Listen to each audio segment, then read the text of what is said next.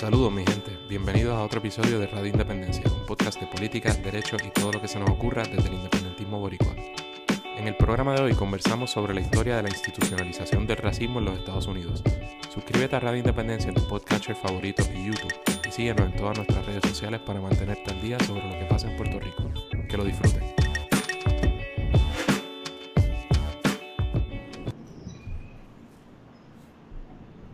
Saludos mi gente, Déjame ver si esto está bien. Bienvenidos a otro episodio de Radio Independencia. Como siempre, con ustedes, Andrés González Berlecía en esta cuarentena. Y esa persona que está ahí, ustedes saben quién es. No tengo que decir su nombre, ya puede saludar. Adriana Gutiérrez Colón, ¿cómo estás, gente? Y Andrés, ¿cómo estás? ¿Qué es la que hay? Bajo control, este, Adriana, llevamos, esta semana se cumplen tres meses de encierro. Pero ya estamos como que parece que esto se va a acabar pronto, ¿verdad? ¿Verdad que sí? O sea, ya se supone que el 15 se acabó, it's over. Eh, aparentemente, yo creo que hoy, da, pues la gente no sabe cuándo estamos grabando, esto se puede decir, estamos grabando ¿qué es hoy? O 11. 11 de junio, tempranito en la mañana y hoy en la tarde la gobernadora va a dar un mensaje este, sobre la nueva orden ejecutiva y sabremos qué es lo que va a pasar, que me imagino que va a ser un free for all, ¿verdad? Yo creo que sí, ¿verdad? o sea, podemos partir de la premisa de que esta pendeja se acabó, de que el 15... a mí me, parece que esto se va a acabar. Yo he, leído unos mensajes, no sé si es una comunicación oficial, pero dicen, están hablando de que se va a reabrir Caribbean Cinema. Leí ¿Tú escuchaste algo es, verdad? Leí, no, y leí a gente vinculada al cine y todo diciendo, pero ya, ustedes se están yendo a lo loco. Este... Parece rápido, ¿no? Sí, bueno, y lo Y tomando en cuenta que siguen aumentando los casos y las muertes, es raro, ¿verdad? Esto no, yo no sé, yo no entiendo bien. Sí, o sea, la, impresión que da es como que, pues, este, alzamos los brazos, tiramos la toalla, esto se jodió, esta es la nueva realidad. Eh, Cuide, cada sálvese a quien pueda. Y, y tienes que bregar con eso. Ay, chica, la computadora está... está floja. Está floja, pero nada, bregamos con eso. Este... Sí, sí, sí, esa es la impresión que me da, que después del 15, nada, tendremos que ajustarnos. No me queda claro, ¿verdad? No me atrevo a especular si la gobernadora de alguna forma va a, a mantener ciertas horas del toque de queda. No sé qué piensas tú, pero, pero ya son tres meses. Entonces, ante la inefectividad o sea, de nuevo, si no hay duda de que el, distanciamiento social tiene que haber mejorado lo que pudo haber sido un escenario más desastroso, pero estamos viendo un aumento en casos diarios más alto que al principio. Este, así que francamente no sé qué va a hacer la gobernadora, pero yo estimo que en las próximas semanas vamos a empezar a, así, a rescatar o a vivir una nueva normalidad, como se está diciendo por ahí, en cuanto a esto, y que la gente va a empezar a salir, los trabajos van a empezar a normalizarse. Así es. Mira, Andrés, y nosotros hablando de la cuarentena, ¿tú crees que la gente que está escuchando este programa sabe de lo que vamos a hablar hoy? Yo creo que debemos decirlo, debemos adelantarlo. Eh, no, bueno, ajá, zumba. Ajá.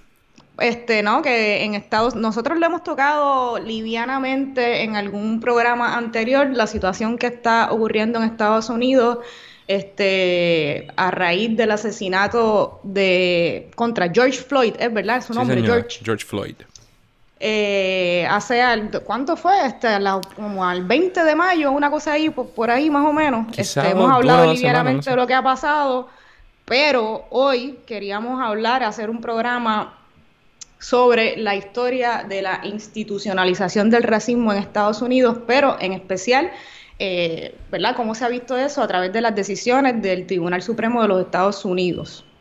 Así que un poco vamos, es un programa bastante ambicioso, vamos a hacer un resumen este, de algunas de las decisiones más racistas de la Corte Suprema de Estados Unidos eh, y un poco, ¿verdad?, tratar de contextualizarlo este, en la historia de Estados Unidos y, y, cómo hemos llegado hasta donde estamos hoy. Así mismo, entonces, antes de arrancar eso, le quiero dar las gracias a Manuel Vereno, que es nuestro más reciente patrocinador de aquí de Radio Independencia.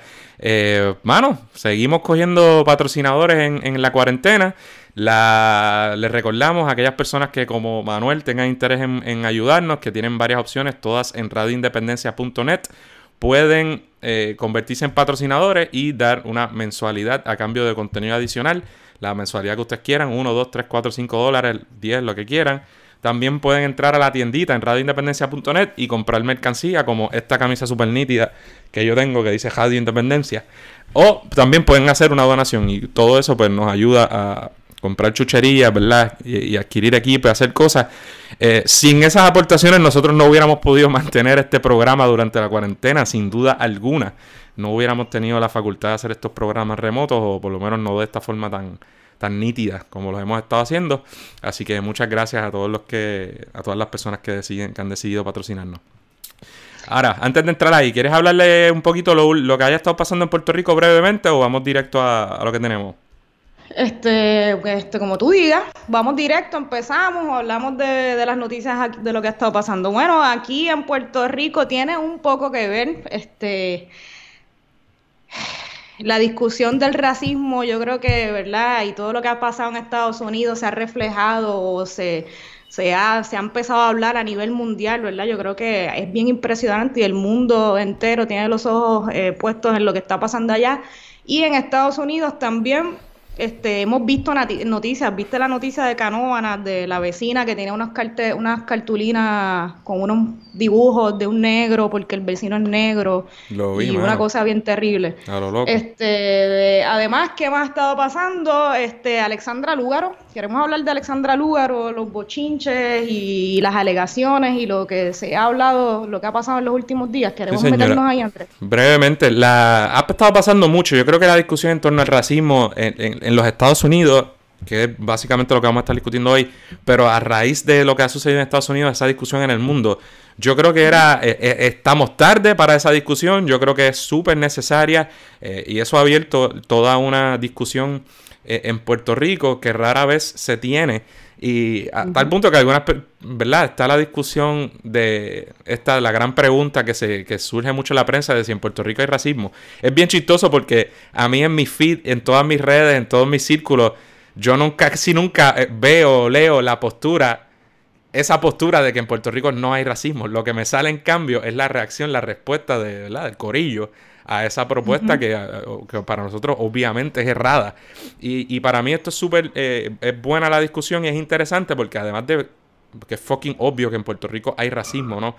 Eh, si no, tantos ejemplos que podríamos dar, ¿verdad? Pero como en, los círculos y en las urbanizaciones de poder, o sea, el, el racismo y la cuestión de clase se mezclan de tal forma, ¿verdad? Que que aunque no son la misma cosa, están vinculadas. Y, y tú lo ves desde aquí, desde que uno van haciendo las cosas, ¿verdad? Las palabras que oyen, la, cómo se repiten muchas actitudes discriminatorias, pero también cómo el poder, por ejemplo, en las escuelas cristianas del área metropolitana, tú ves una, una segregación de facto donde ¿verdad? muchos de los círculos de más poderosos en Puerto Rico, como en toda América Latina, pues muchas veces son de la gente blanca, ¿no? Que tienen acceso a ese poder.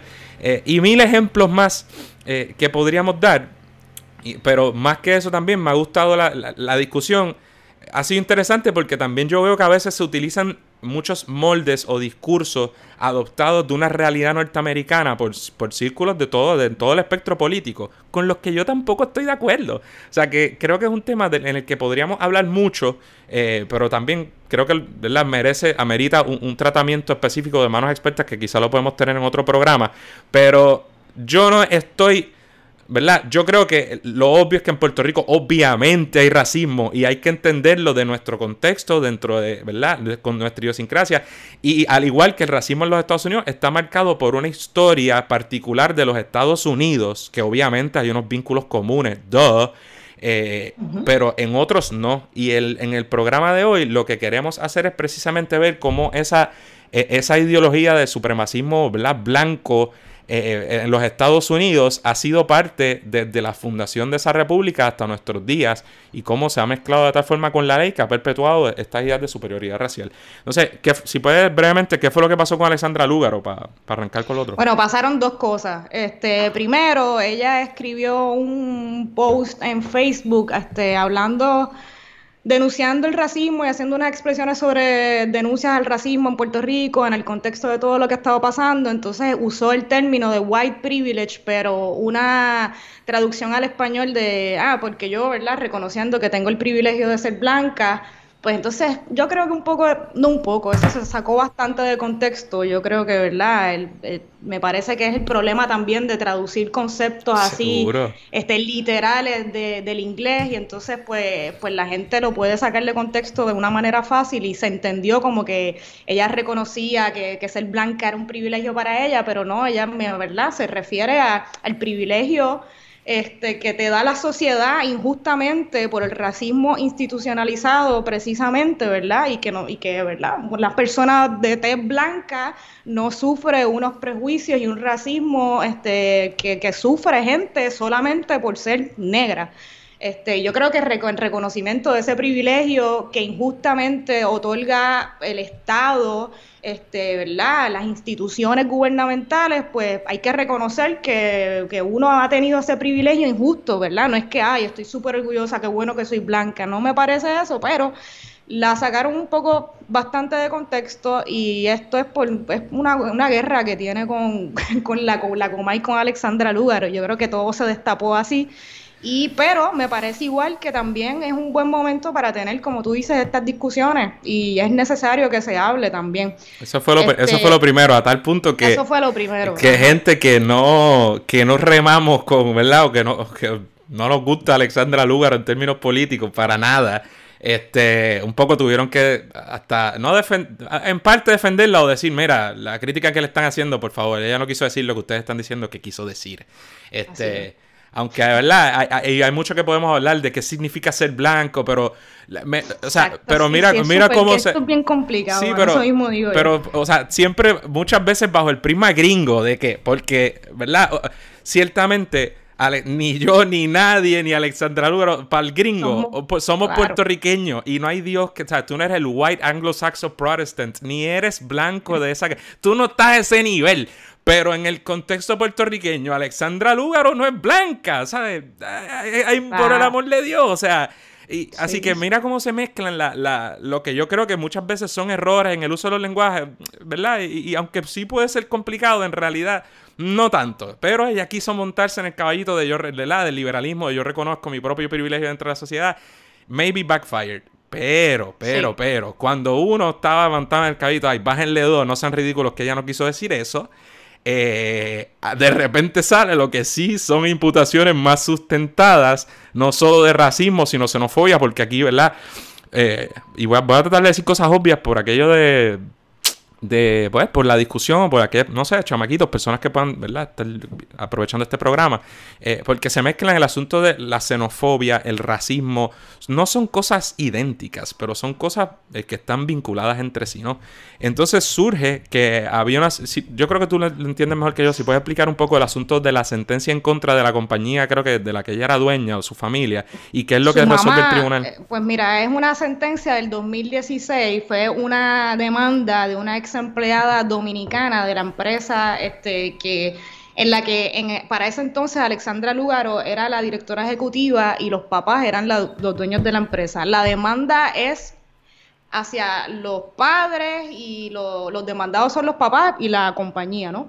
Este, entonces, ¿qué pasó? Pues la, la demandante, eh, la ex empleada dominicana, gana la, la demanda este, es una demanda por discrimen y despido injustificado con una, la sentencia. Entonces, esta, ¿verdad? Yo creo que la parte más controversial es que la sentencia tiene este, unas alegaciones, eh, ¿verdad? Una sentencia final y firme del tribunal, unas alegaciones de que la hoy candidata a la gobernación, Alexandra Lugaro, participó en su despido y que la y entre las alegaciones de en esa sentencia final y firme, eh, la ex empleada dice que ella puso al tanto a Alexandra Lúgaro este, sobre lo que estaba pasando, que era la directora ejecutiva de la, compañía para ese entonces, la puso al tanto de los discrímenes que estaba sufriendo, eh, que era por ser dominicana, eh, y parece que en las alegaciones dice que Alexandra Lugaro dijo, pues como que si no te gusta, pues mala tuya, te tienes que ir, este, y no hizo nada al respecto.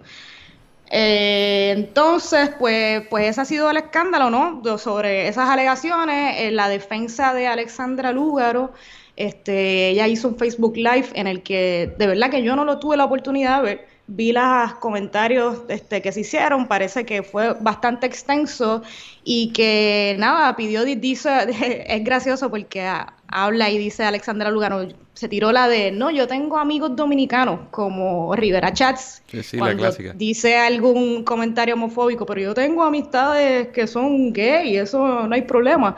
Y ella dice que nada, que la sentencia fue en rebeldía, este, que ella no tuvo la oportunidad de impugnar esas alegaciones, igual el caso... Perdón, gente, sentencia en rebeldía significa que a mí me demandan eh, y yo no comparecí, no fui, y el, y el, tribunal. Oye, entonces, y cuando una sentencia de rebeldía, pues tú partes de la premisa, ¿verdad? De que se dan por ciertas las alegaciones, lo que haya alegado la otra parte, y eso se recoge en la sentencia. Si la sentencia se dictó en rebeldía fue porque te comiste la mierda. Puede ser por calzarte los brazos, en teoría, puede ser por calzarte los brazos por mil razones y decirle, bueno, tienes razón, no la voy a discutir. O se te pasó, o lo que sea. Pero ah, si bien es cierto que ella dice fue en rebeldía, tampoco eso exime de responsabilidad, porque mucho menos si, si en mi compañía me están imputando ese tipo de cosas, así que usted cójalo como usted quiera. Así es, y entonces nada, la, pues, la Comay le ha dado bien duro a esto, pero la gente, yo no sé, ya hay varias críticas, se le ha pedido al movimiento Victoria Ciudadana que asuma una postura este, o haga unas expresiones oficiales como partido político que no ha hecho, sino que se ha limitado, yo creo que a algunos de sus candidatos y candidatas a hacer algunas expresiones, unos en defensa de Alexandra Lúgaro, otros en denuncia a lo que está pasando y exigiendo que el movimiento, el partido tome acciones pero eh, hasta el momento no ha habido ninguna comunicación oficial del movimiento Victoria Ciudadana y yo creo que eso es lo más que la gente ha resentido, ¿no? Que, que, se han limitado los candidatos a muy tímidamente y, y, con el paso del tiempo, porque ya esto lleva muchísimo tiempo corriendo y ahora es que vemos, ¿verdad?, algunas de, de las reacciones de algunos de los candidatos del movimiento Victoria Ciudadana, así que yo creo que lo más que la gente quiere, ¿verdad?, es que que el, que el movimiento y el partido asuman una postura porque las alegaciones están ahí y son, pues, contra, son preocupantes, tú sabes. Nadie quiere tener unas alegaciones en una sentencia final y firme que digan que, que, fuiste parte de una discriminación este, por origen nacional contra una empleada de una compañía. Pues, nítido, mi computadora dando problemas. Sobre eso, este...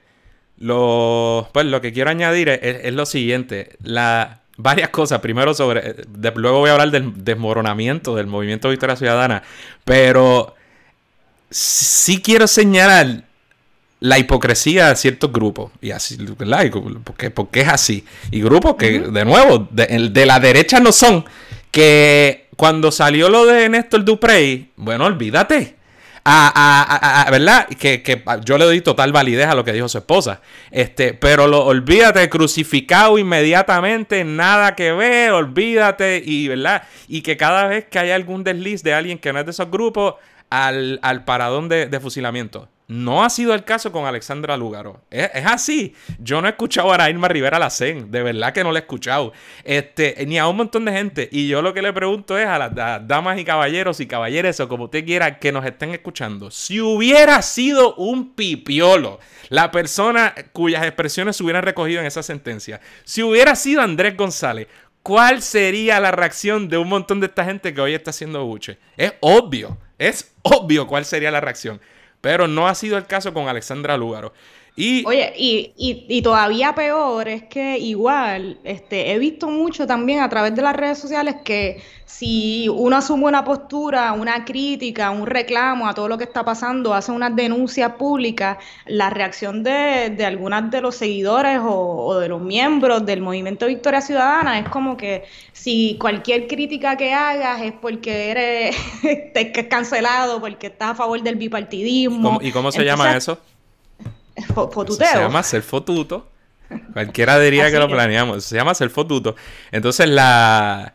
Eh, nada, ha habido, ha habido mucho de eso, pero el, mira, nosotros aquí no le, ni siquiera le tiramos mucho hate, ¿verdad? Pero todo el mundo sabe dónde estamos parados al movimiento Victoria Ciudadana y cuando lo hemos analizado, y estamos en récord desde el día fucking uno. Busquen el programa que mucho candela que nos tocó del melonismo cuando yo eh, hice la. hice Pues, pero a mí, como no me pagan para defenderlo, porque nadie me paga por este programa, este, yo les decía que parte de gran problema del movimiento era, primero, que no tenía, eh, ¿verdad?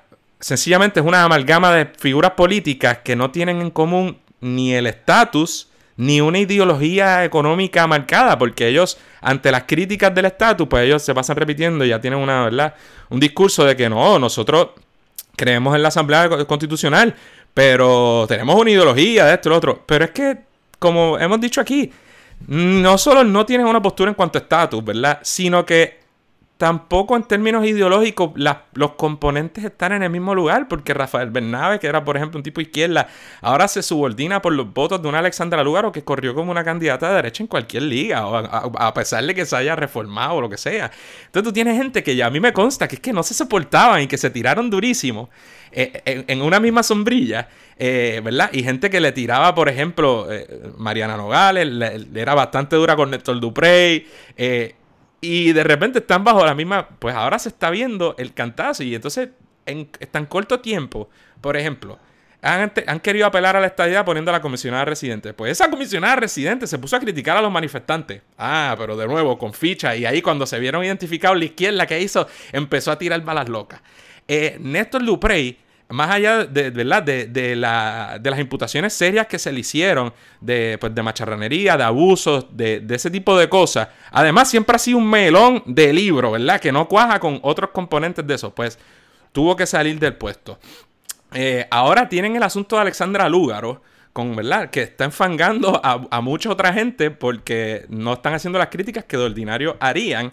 Eh, y a tal punto que gente como Mariana Nogales, ¿verdad? Está eh, tuiteando eh, y, lo digo de nuevo, Mariana es mi amiga, tuiteando cosas de, de que, de que, ¿verdad? No sabe si hay que tirar los guantes o seguir para adelante. O sea que obviamente no hay una cohesión en, en, esa colectividad, para bien o para mal. Yo no, ni siquiera estoy pasando juicios sobre su idea. Entonces, el resto, el pacolmo, lo tratan de compaginar en un partido que, hablemos claro, está compuesto primordialmente por personas que han estado identificadas con el Partido Popular Democrático.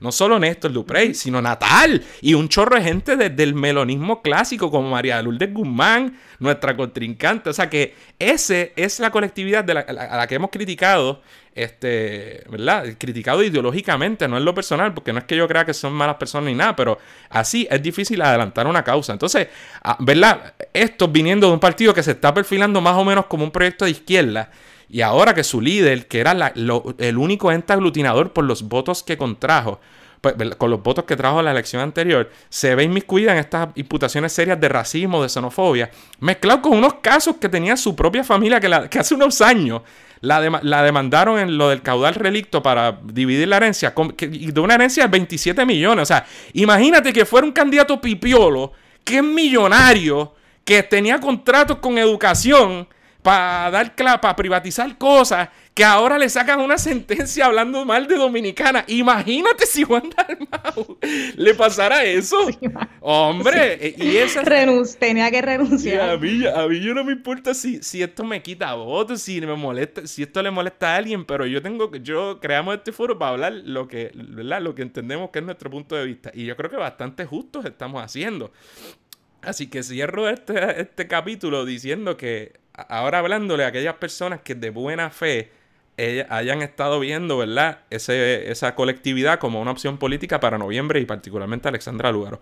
Mira, tienen un mejor candidato, lo han tenido siempre. Y repetimos lo obvio. Si usted es independentista, bendito sea Dios, la decisión es más que obvia. Y si usted no lo es, usted tiene un candidato serio ahí, inteligente, competente, capacitado, este, de izquierda, bona fide, sin roncar de Lenin. Así que los invitamos a que echen para acá Sí, y esas críticas que hacemos y esas denuncias y esas exigencias que, que hacemos aquí al movimiento Victoria Ciudadana son las mismas que le haríamos a cualquier otro instrumento o partido político, como se las hacemos al partido PNP cuando hay que hacerlo, como se las hacemos al Partido Popular Democrático o a cualquier otro partido que haya, pues el, ¿verdad? el movimiento Victoria Ciudadana no puede ser la excepción y verdad con las esperanzas que yo no sé que la gente ha visto porque es un nuevo, una nueva cosa como tú dices se pintan como un movimiento progresista pues no se espera menos que, que el partido igual o el movimiento asuma posturas como una colectividad y no entre sus personalidades de forma individual. Yo creo que eso es lo que uno espera de movimientos políticos y pues no se debe exigir menos. Y es que si no lo hacemos nosotros quién carajo lo hace porque porque si no si no eh, Con la, eh, eh, sale el mismo ñeñeñe de la prensa popular y melonística que lo mismo que O sea, mira el trato, una de dos. O debíamos dar ese trato deferente y respetuoso y matizar a todo el mundo, a todo el mundo, incluyendo a Néstor Dupré, incluyendo a personas a las que se le imputa eh, conducta sexista, incluyendo a las, a las personas que se le imputa eh, asesinatos, incluyendo a las personas que se le imputa corrupción, o tratamos a todo el mundo con la misma vara. Pero nada, este, bueno, pero hoy tenemos un programa que para mí es súper nítido porque como decía Adriana, nosotros estamos tratando de aportar en este tema con las mejores herramientas que podamos proveerle y, esto es un tema que hemos estudiado y creo que podemos ofrecer algo que, ¿verdad? Que no todo el mundo podría ofrecer, que es un poco hablar de la historia de cómo los tribunales y, y las leyes en los Estados Unidos se han utilizado para perpetuar el racismo eh, en esa nación. Adriana, tú me ves bien, porque Skype es como que se volvió loco, ¿verdad? Sí, yo, yo no te veo, estás frisado. No, pero... Eh, pero la gente lo verá bien. Yo creo, yo creo que sí, porque se está... Diablo, mano, esto, esto ha sido un, un revolú.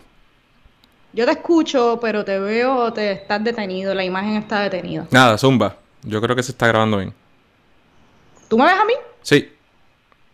Bueno, pues, ¿verdad? El contexto es necesario, ya lo hemos dicho un poco, pero lo volvemos a repetir. Sabemos que Estados Unidos vive este, su momento de tensión racial más serio en medio siglo. Este, la gota que colmó la copa fue el asesinato, como dijimos anteriormente, de George Floyd en Minnesota en manos de un policía blanco que le puso la rodilla en el cuello hasta asesinarlo, por, ¿verdad? por asfixiarlo. Este, pero, eh, ¿verdad? Esto ha traído una ola de reacciones de tanto la comunidad negra, la comunidad estadounidense en general y en el mundo, pero también del gobierno de Trump y de las instituciones, sobre todo, ¿verdad? De la fuerza de la policía como un mecanismo este, que perpetúa ese, racismo que se vive. Y lo que pasó con George Floyd fue la, la, gota que colmó la copa porque, lo hemos dicho anteriormente, no es un caso aislado, eh, es una es un modus operandi de, de, la policía en Estados Unidos, es algo que pasa muchísimo y, ¿verdad? A raíz de lo que pasó con George Floyd, eh, yo he podido ver en, la, en, internet todas las intervenciones, algunos videos, ¿verdad? De intervenciones de cosas que pasan así, intervenciones eh, injustas por parte de la policía solamente a la gente por ser negra. Este, y esto es una cosa histórica este, que lleva años, ¿no? Y que, nunca se ha detenido desde el inicio de la creación de los Estados Unidos como, como una nación. Entonces nosotros queremos hoy en este programa, como dices, hacer ese contexto este, o hablar un poco de no tan solo la policía ha sido un instrumento para perpetuar eh, el racismo, el discrimen este, en los Estados Unidos, sino que también el Tribunal Supremo de los Estados Unidos lo ha hecho mediante un sinnúmero de, este, de sentencias y de casos racistas a lo largo de la historia. Entonces, gente, lo primero, mira, desempolvé esto, que era una carpeta que yo tenía. ¿Se ve?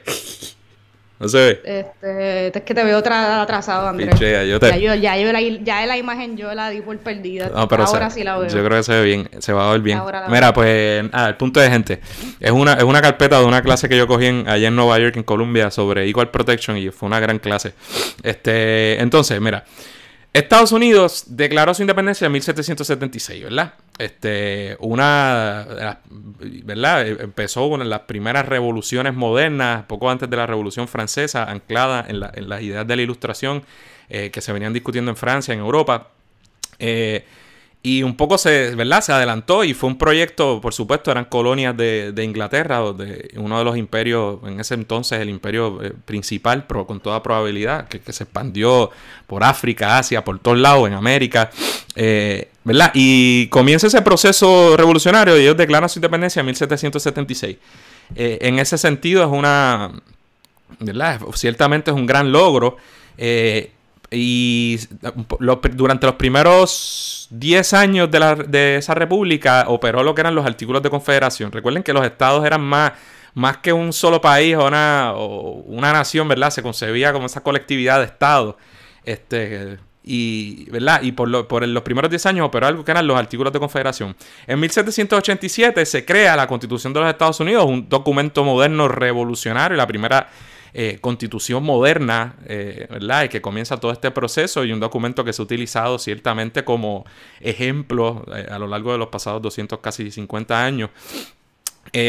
ahora bien, ese documento revolucionario obviamente estaba inmiscuido dentro de una realidad social y esta revolución de la que le acabo de hablar eh, si bien incluso hay gente que en términos quizás puramente marxistas te podrían decir, bueno, eso es una bobería, no es una revolución real porque eh, los mismos grupos de poder se mantuvieron el control y no, no, no cambió la, estructura social, sino que cambiaron unos por otros, ¿verdad? Todo eso, cosa que yo no, no, estoy de acuerdo del todo, pero estoy de acuerdo en parte. Y, se dio dentro de un contexto que ha marcado siempre esa nación y Estados Unidos desde entonces, que es una ideología dominante de, de la supremacía blanca, ¿no? Así que donde se hablaba de que we the people, eh, ¿verdad? Con, creemos en estas libertades y que tenemos un derecho inalienable a tomar decisiones por nosotros y todo este lenguaje bien bonito, en realidad, en realidad se está refiriendo a we the people, hombres blancos eh, con propiedad mayormente. Así que, ¿verdad? E, e, en ese contexto, pues un poco lo primero que hay que resaltar en términos bien obvios es que la esclavitud estaba todavía vigente en los Estados Unidos. ¿Quieres seguir por y ahí? Que sí, que esa constitución, este, ¿verdad? Que no, no prohibía la esclavitud, pero tampoco la, protegía o la elevaba a, a rango, ¿verdad? Este, a rango constitucional. Este, ¿Qué, más? Bueno, también vemos en el siglo XIX eh, la expansión, como tú decías, al oeste, el destino manifiesto, las doctrinas Monroe, este, América para los americanos y, esta cosa de que por la autoridad divina tenían el derecho de expandirse y adquirir territorio. Este, y, y también, este, yo creo que también hay un problema hay que entender que la esclavitud formaba parte bien importante de la economía de Estados Unidos, ¿no? Sobre todo en los estados del sur de los Estados Unidos, la agricultura, la industria del algodón también era parte fundamental de la economía de Estados Unidos para aquel entonces. Este, Andrés, espérate que se me trancó la computadora. Está bien, está bajo control porque dale break porque te está, yo te estoy oyendo bien y Ajá, pues mira, pues para seguir eh, lo que tú estabas diciendo, la doctrina Monroe, ¿verdad? Que, que un poco se puede malinterpretar porque funciona como un como una idea, un mensaje, ¿verdad? De, del presidente de los Estados Unidos a las potencias europeas de decir, no, ya, me paran el colonialismo y esta mierda, mira qué hipócrita. Me paran esto que no quiero más intervención europea directa sobre las Américas, ¿verdad? Pero en realidad, en realidad era como que eh, América, este va a ser mi patio. Así que yo ahora voy a. ustedes se salen, pero yo no me voy a salir necesariamente. Y un poco esa es la doctrina Monroe, que imperó durante el siglo XIX, y la doctrina del destino manifiesto, que es la que describe, que es esa de que, ¿verdad? De que esta mierda divina de que el pueblo norteamericano estaba destinado por orden divino a gobernar. Y en ese sentido, ellos se fueron expandiendo de lo que en un principio eran las 13 colonias en el este ya fuera por compra o por conquista mayormente, fueron eh, ¿verdad? ocupando espacio al oeste, hacia el oeste, Go West Young Men, era la frase famosa, eh, y obviamente acabando con los grupos indígenas de allí, eh, quedándose con más de la mitad del territorio de México, haciendo un sinnúmero de cosas. Entonces, ah, pero nos adelantamos un poco porque cómo se manifestaba, cómo se manifiesta esta mentalidad en la constitución cuando se adopta en 1787. Como tú dijiste, mano, es súper interesante porque si bien en ese sentido es súper racista, hay que reconocer, yo estudié en esa clase que si tú lees la constitución, con esa partida de racistas que había ahí por la ideología dominante en el mundo, más allá de, ¿verdad? Porque es que un poco es fácil decir qué racistas eran, pero hay que entender que el, mundo entero era racista, aunque siempre hubo gente buena, eh, era, era, ¿entiendes? Era como, era casi como decir, pues, qué sé yo, yo, yo como pizza, ¿no? ¿Verdad? No quiero, no me, no me malinterpreten, lo, lo, que quiero decir es que es una mentalidad que es, que es, es parte de ello. Eh, y entonces, aún así, es curioso que en esa constitución pudo haber dicho el derecho, qué sé yo, a la esclavitud, a tener esclavos, será, este, no será menoscabado. O, pero no lo dice. Es casi como si esta partida de racistas buscones, incluso en ese debate, porque había debate al respecto, ¿verdad? Eh, hubieran dicho, mira, lo vamos a permitir, pero el lenguaje que se utiliza es bien, es ambiguo y se deja abierto a interpretación, porque incluso se podría argumentar que podría estar prohibido. Pero hay otras disposiciones de la Constitución que dicen, por ejemplo, eh, que no se le puede menoscabar el derecho ¿verdad? A, su propiedad cuando una se está refiriendo a los esclavos, pero no dice la palabra esclavo. Cuando un esclavo se va de un, de un, estado esclavista a uno en que no lo sea, pues tú sabes, no, no, ese esclavo no está libre. Hay un sinnúmero de cosas donde más o menos se, se recoge, pero fíjate qué curioso, porque pudieron haber dicho esclavo, pudieron haber dicho, ¿verdad? Lo que, lo que, lo que se hace aquí con el Código Civil y, y el uso de la ambigüedad para permitir interpretaciones. Exactamente. Y, y claro, donde más obviamente se recoge esta realidad es en lo, el, famoso, lo que se llama como el Three Fifths Compromise, que la gente por ahí dice, ah, es que los negros contaban tres quintas partes de personas. Eso es más o menos real. La constitución lo que dice es que para efecto, aquí hicimos un programa, sobre cómo se vota en los Estados Unidos, hablamos del colegio electoral, ¿verdad? Pues la constitución dice, eh, en el artículo 1, sección 2, que para efectos del colegio electoral, ¿verdad? Que ustedes saben que es por población, como dije, incide la población de cada estado. Pues que para efectos de ese conteo poblacional, dice que se contarán, ¿verdad? Cada persona es un una persona eh, de white males, hombres blancos. Dice que se excluye a los indios, algo así. Y dice three fifths of all other persons. Que está cabrón, porque fíjate que pudieron haber dicho. Eh, y tres quintas partes de los negros, de los esclavos, de los afrodescendientes, como usted diga, como tú quieras. Eh, pero, pero no, dice of all other persons, que obviamente se refiere a los estados. O sea que el punto de gente, sí, en la constitución de los Estados Unidos dice, aunque eso se enmendará después, pero que los negros son, ¿verdad? En total, la población de negros va a contar tres quintas partes y no el 100% de ellos para efectos poblacionales. Y usted dirá, qué racista esta gente del sur. ¿Quién usted cree que quería que a quién le conviene el que los esclavos, ese número de esclavos, no esté representado en el Congreso. En realidad, e, el, norte, los esclavos, los, estados más esclavistas, en el sur, que hubieran preferido tener más representación. O sea que en realidad es el norte el que dice, mira, si yo dejo que toda esta gente, el sur, que es más que racista y que es más clavista, va a tener, o sea que ahí es donde entra el juego, fíjense que raro, porque los negros igual no era que iban a poder tomar el poder político, como vamos a discutir después, hay un montón de razones por las que ellos no podían votar, por las que estamos hablando de puramente, de hecho son propiedad, son esclavos, ellos no tienen participación política, pero el hecho de que, de que su número se utilice para conteo y para representación estatal en el Congreso. Es algo que hubiera beneficiado al, sur. Este, y nada, un dato que me pareció interesante discutir. Ahora pasa, ahora como, brincamos de, de, la constitución a la primera eh, jurisprudencia que vamos a discutir, primera decisión del Tribunal Supremo, Dred Scott versus Stanford, o quieres añadir algo? No, vamos, vamos, a hacerlo porque yo creo que gente, si de, hablé de 1787, más o menos la constitución, y tú dices, diablo, 100 años. Obviamente aquí vamos a simplificar muchas cosas, con mucho respeto. Pero si, el, o sea, si la esclavitud es formal, ¿qué carajo más tenemos que discutir? o sea, si, hay esclavitud, ¿qué más, qué más que tenemos que matizar? Así que vamos a discutir ahora lo que una de las decisiones más famosas de, de la Corte Suprema de los Estados Unidos, que es el caso de Dred Scott. Bueno, este caso fue en el 1857. Andrés, me corría si me equivoco en algún momento. Es del 1857. Yo creo que hay que entender ya que es el contexto ya para el 1850. Había mucha parte o gran parte de América que ya se había abolido la esclavitud, este, incluso en algunos estados de los Estados Unidos este, se había ilegalizado la esclavitud, no hacía en otros, obviamente siempre identificando eh, esa defensa de la esclavitud de los estados sureños versus los del norte, como ha ¿verdad? hablado un poco antes.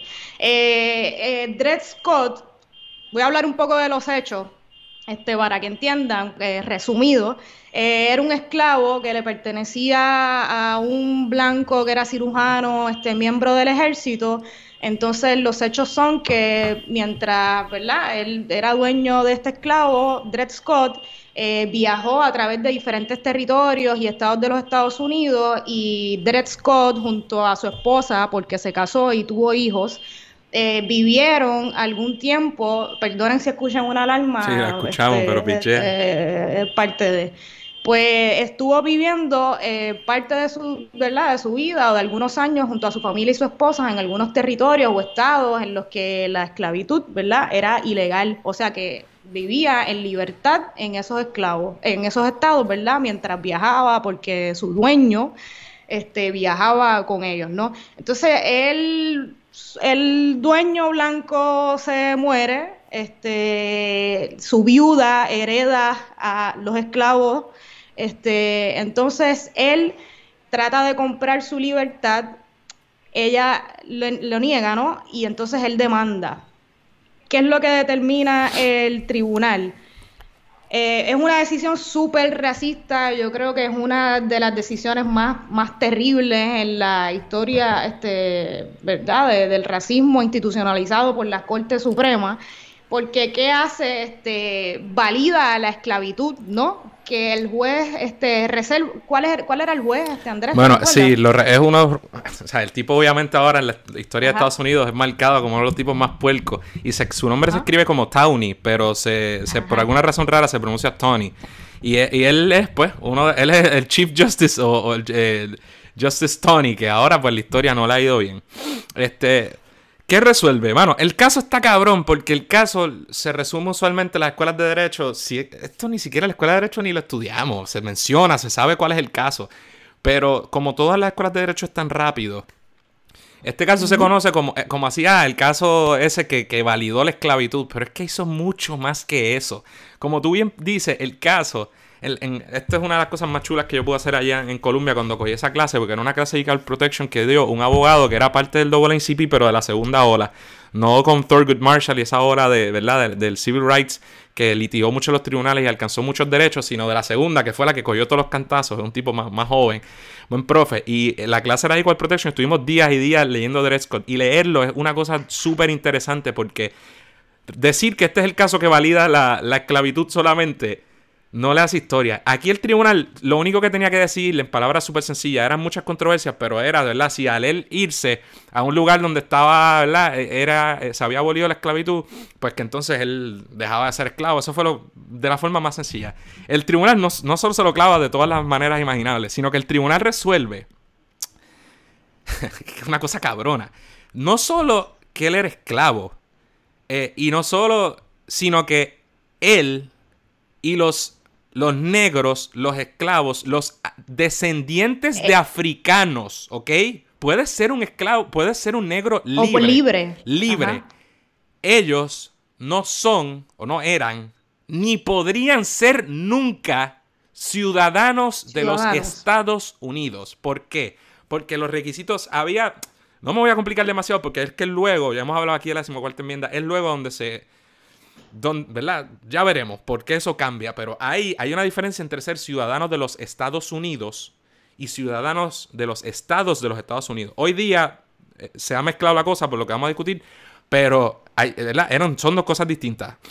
Y lo que está diciendo el tribunal, mira, cuando se creó la república, lo crearon estos hombres blancos y cuando usan la palabra people y la carta de derecho, no aplica negro.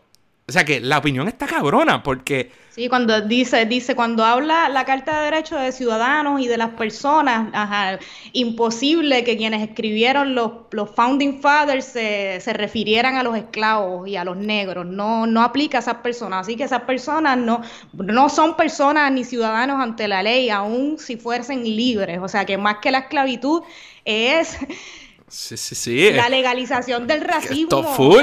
Pero lo más cabrón es que, y, claro, para que ustedes vean, no vamos a entrar en el originalismo. Este programa no va a ser demasiado técnico, la gente lo va a quitar. Pero esas filosofías adjudicativas que se utilizan hoy día, eh, fíjate cómo es muy parecido, porque tú dices, era descabellado pensar que la partida de racistas que crearon la constitución no estaban pensando en los negros cuando lo hicieron. Bueno, descabellado no es. ¿Sabes? Descabellado no es. La cosa es que hay, hay otra. Y, y, si, y ahora, dentro de esa misma opinión, también no es que ellos dicen, bueno, esto, esto, esto no es culpa mía, este, esto lo hicieron los fundadores y yo. No, no, hay toda una validación de la superioridad racial. Es, sea, es un asco, pero es un asco importante de leer que la gente ahora, o sea, hay una gente ahora que está loca borrando los textos y, y, y cambiando todo si usa las palabras ofensivas, por Dios, eso no le hace honor a la historia asquerosa, ni uno puede aprender si invisibiliza todo lo que aconteció antes. Y me parece, hay unas expresiones bien este, terribles de esa opinión, de esa, en esa decisión que, que el juez, en, ¿verdad? Que el juez en su opinión dice algo así como que imagínate qué consecuencias tendría reconocer a los negros como ciudadanos, eso que eso, ¿verdad? Resultaría en que ellos pudieran tener el derecho a viajar libremente, a votar, este, a, votar, a la libertad de expresión y a portar armas. Imagínate tú, imposible, esto no puede ser. Y dicen por ahí, en todas las opiniones lo dice después, imagínate, y después de esto que vienen las mujeres.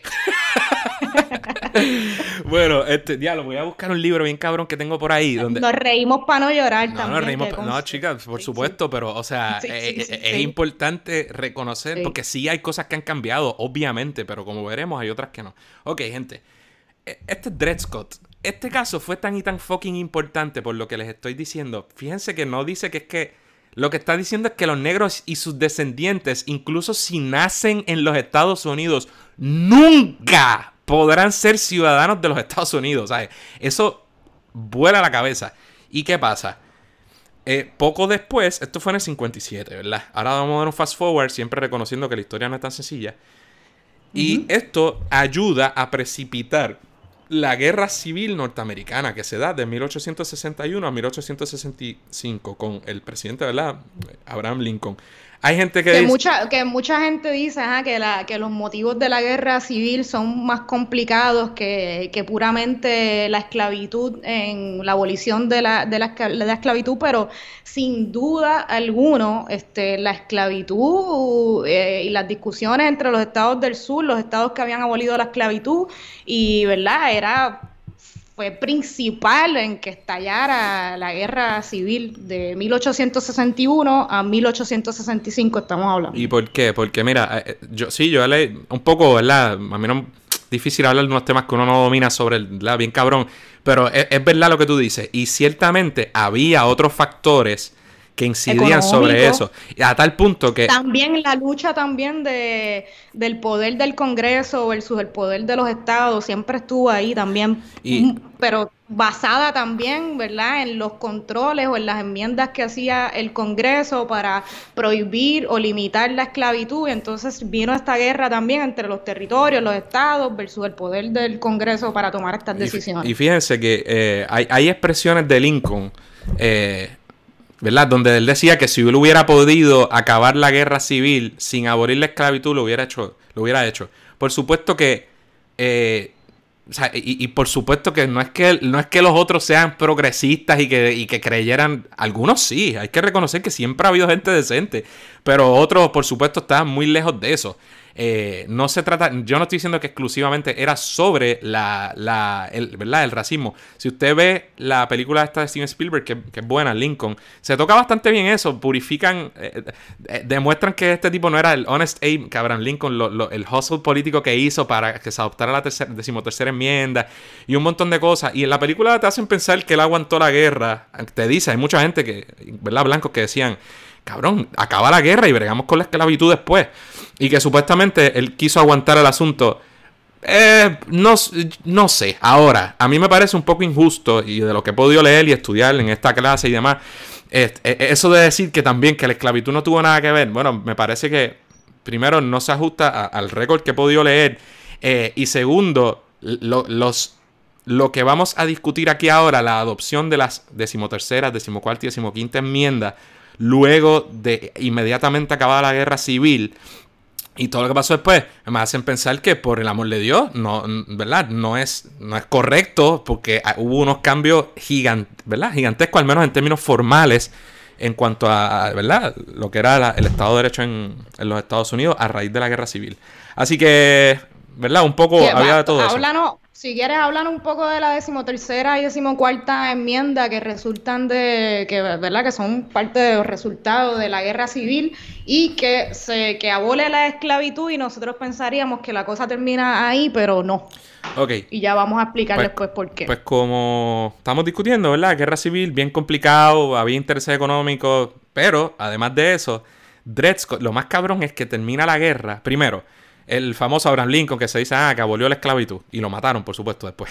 Pues Lincoln, él, firma el, famoso eh, Emancipation Proclamation y hace el, Gettysburg Address, toda esa mierda. Y él dice, eh, lo que él hace en realidad es una movida militar. Y le dicen, bueno, aquellos negros del sur que se, ¿verdad? Que, que se vayan al norte y que se liberen, pues van a ser libres. Este y demás. Cosa que creo que ni les pudo cumplir, pero eh, todo eso como una, una maniobra militar, por supuesto. Entonces termina.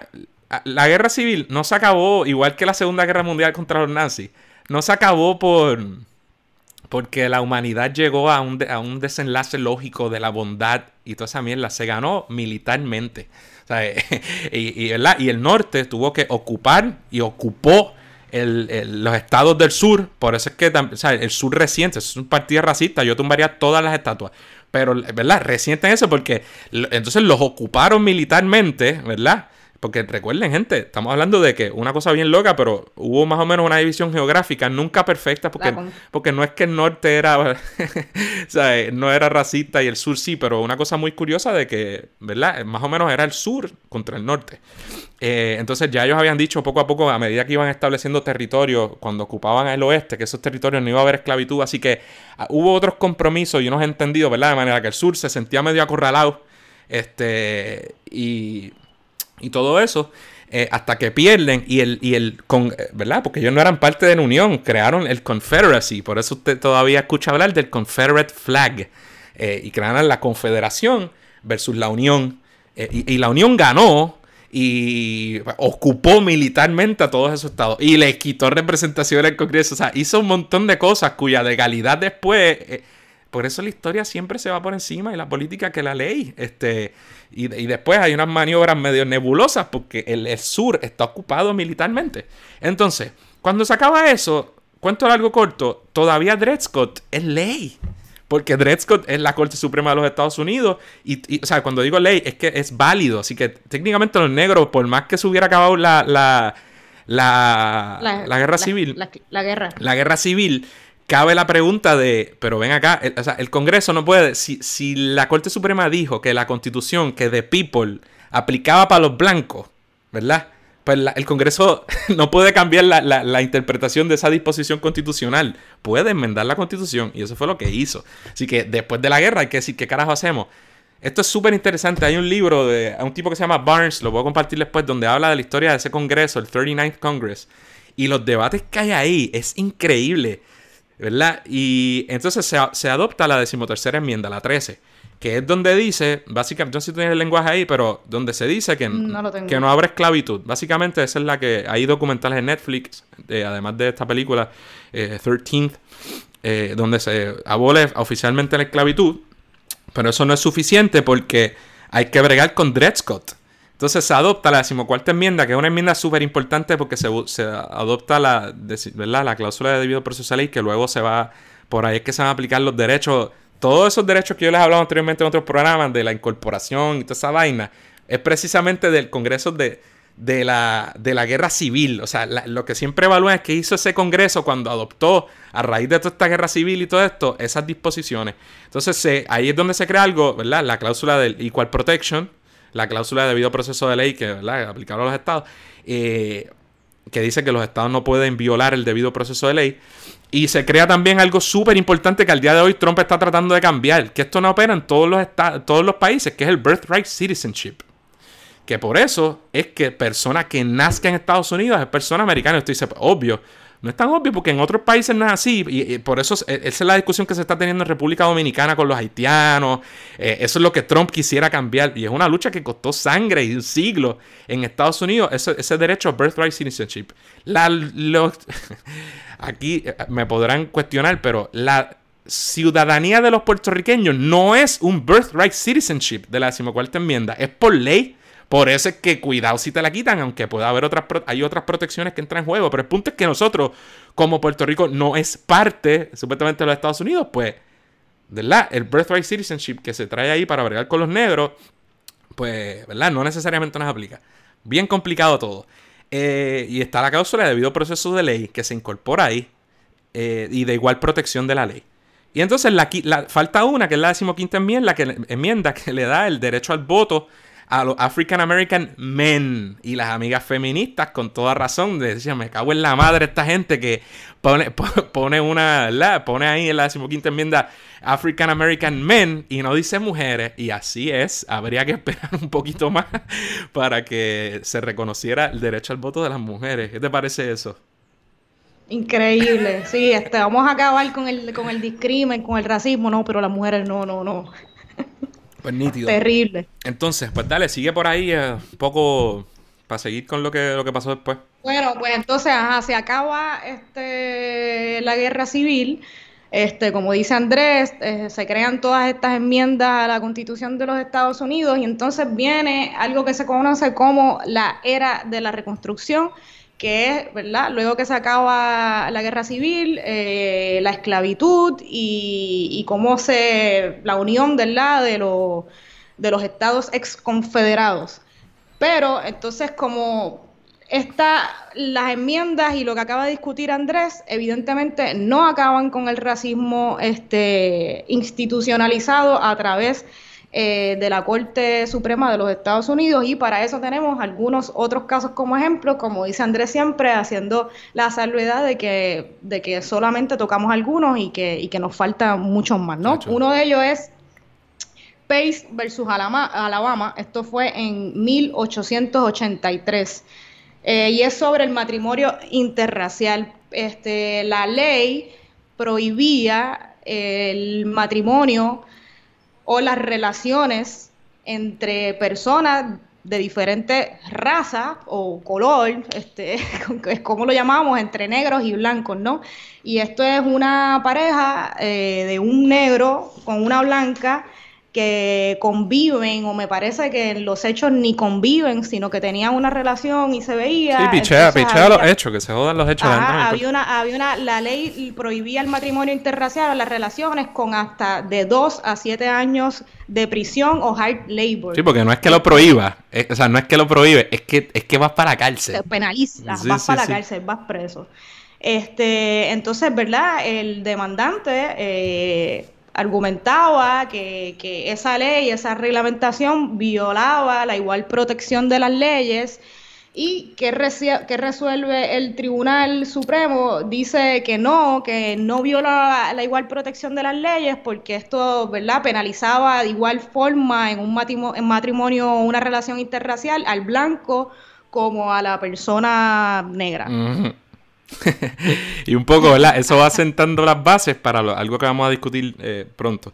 Así que eh, ya, ¿verdad? Aprobadas estas enmiendas después de una guerra, después de todo ese debate, eh, se revierte Dred Scott porque se enmienda la constitución, empieza inmediatamente a culipandear. Y les tengo que dejar claro que este es el mismo tribunal que empieza poco antes, pero casi el mismo tribunal, la misma gente que va a empezar a desarrollar los casos insulares luego, así que tengan eso por ahí. De los que no vamos a hablar porque lo atenderemos en un programa en su, en su momento, pero los casos insulares son tan racistas como todo lo que hemos estado discutiendo hoy. Y lo digo sin ningún problema, eso es un hecho, solamente lea los casos insulares. Entonces, poco después de ese caso, ¿verdad? Se estaba discutiendo para darle carne a estas disposiciones constitucionales la primera ley de derechos civiles. Te recordará el Civil Rights Act, pero a lo mejor piensa en Martin Luther King en 1960 y pico, ¿verdad? Pero desde 1860 y pico, 80 y pico, por ahí. 80 bueno, son, son los casos, pero desde la, desde... 875. 75, exacto. Se crea esta ley. Y la ley buscaba prohibir el discrimen en lugares de acomodo público. Places of public accommodation. Es una frase muy importante en la historia jurisprudencial de los Estados Unidos. ¿Y qué hizo la corte? Básicamente dice, mira, no, es que la, esas, la adopción de esas enmiendas eh, ¿verdad? Postguerra civil, de la... En realidad, ¿verdad? No tuvieron el efecto de prohibir el discrimen entre particulares, sino en cuanto al gobierno. El discrimen por parte del Estado, eh, del gobierno, y esto fueron una unas opiniones y unas decisiones que se dan en algo que se conoce como los Civil Rights Cases de 1883, que son alrededor de cinco casos de personas negras que demandaban porque no las dejaban este, utilizar, este, ¿cómo es que se llama en inglés? Places of what? Public accommodation. Public accommodations, este como los teatros, como los medios de transporte público, las guaguas públicas, ferrocarriles, este, y demás, ¿verdad? Pues no lo, no los, este, no los dejaban usar o disfrutar de esas facilidades, ¿no? Y entonces. Y así. Ajá. Sí, y. Entonces. Uh, ¿Qué iba a decir? Nada, pues esa, esa opinión, ¿verdad? ah, ya me acordé. Que en ese se llaman los civil rights cases porque en ese tiempo el tribunal estaba loco, eh, hacía mucho eso. Había par de casos, los consolidaba o los decidía y les ponía un nombre grande. De nuevo, de civil rights cases, hay otro que es de slaughterhouse cases y cuál es de insular cases. O sea, para que, para que vayan entendiendo que era la misma. Ahora el tribunal no hace eso. El tribunal ahora resuelve Andrés versus Adriana, no resuelve los casos de los boricuas independentistas. Nada, pequeño detalle. Entonces, esa, esa gran opinión está cabrón, porque la decimocuarta enmienda sí opera, eh, ¿verdad? La que, la que, es la que prohíbe, perdón, la, la decimotercera, la que prohíbe la, la esclavitud, sí opera. A todo el mundo, a particulares. Pero ellos, en los civil rights cases, que hoy todo el mundo dice que estuvieron mal decididos, pues ¿verdad? Lo que está diciendo no, es en cuanto al gobierno, pero las personas privadas, la guerra civil, lo demás no tuvo el efecto de, prohibir eso. Así que inconstitucional. Pero le dimos para adelante algo que está más cabrón todavía. El en ese entonces los republicanos eran los buenos. eran y vean la película de Lincoln, los Radical Republicans. Luego en el siglo XX es que las cosas se van a, lo loco.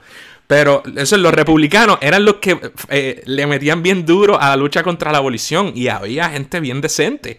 Eh, y, entonces, eh, ¿verdad? Ellos, los demócratas, eran los que se están oponiendo a absolutamente todo esto.